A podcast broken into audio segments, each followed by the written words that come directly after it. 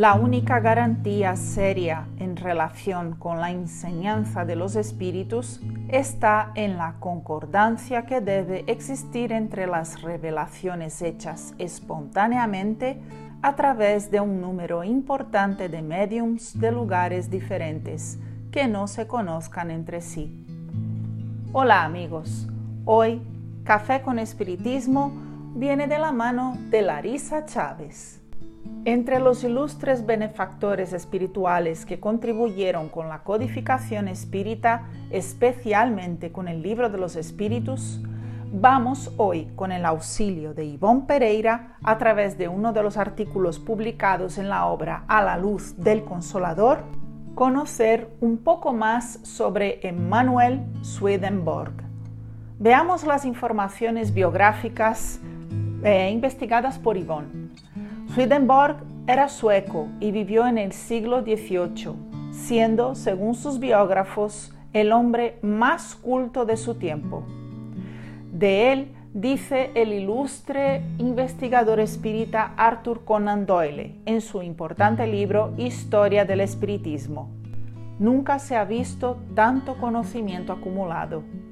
Él era antes que nada un gran ingeniero de minas y una autoridad en metalurgia. Fue el ingeniero militar que cambió la suerte de muchas campañas de Carlos XII de Suecia. Era una gran autoridad en física y astronomía, autor de importantes trabajos sobre las mareas y sobre la determinación de las latitudes. Y continúa Yvonne. Ese hombre, dotado de tanta cultura, era también medium, vidente, clarividente. Presenciaba acontecimientos a enormes distancias, como el incendio al que, de la mesa de un comedor que participaba con 16 invitados en Gothenburg, asistió en Estocolmo. Parece que fue en 1744 en Londres que sus fuerzas mediúmnicas entraron en actividad. Desde el adviento de su primera visión, él estuvo permanentemente en contacto con el otro mundo. Observemos ahora un pasaje que relataba Swedenborg en el siglo XVIII y que repetiría más tarde Conan Doyle al citar sus obras. Verificó que el otro mundo, para donde vamos después de la muerte, consiste de varias esferas, representando a otros tantos grados de luminosidad y de felicidad. Cada uno de nosotros irá hacia aquella a la que se adapta nuestra condición espiritual. Somos juzgados automáticamente por una ley espiritual de las similitudes. El resultado está determinado por el resultado global de nuestra vida, de modo que la absolvición o el arrepentimiento en el hecho de muerte tiene poco provecho.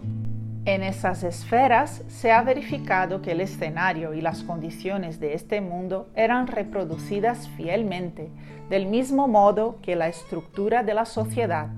Se vio casas donde vivían familias, templos donde practicaban el culto, auditorios donde se reunían con fines sociales y palacios donde debían habitar los jefes. Yvonne observa que a su época muchos espíritas todavía tenían dudas sobre las descripciones contenidas en las obras de André Luiz, Ernesto Bozzano, Cilda Gama o León Denis, como en las, en las de ella propia, afirmaban que tales descripciones no aparecían de tal forma en las obras de Kardec y que serían fruto de animismo o incluso de, mistificaciones.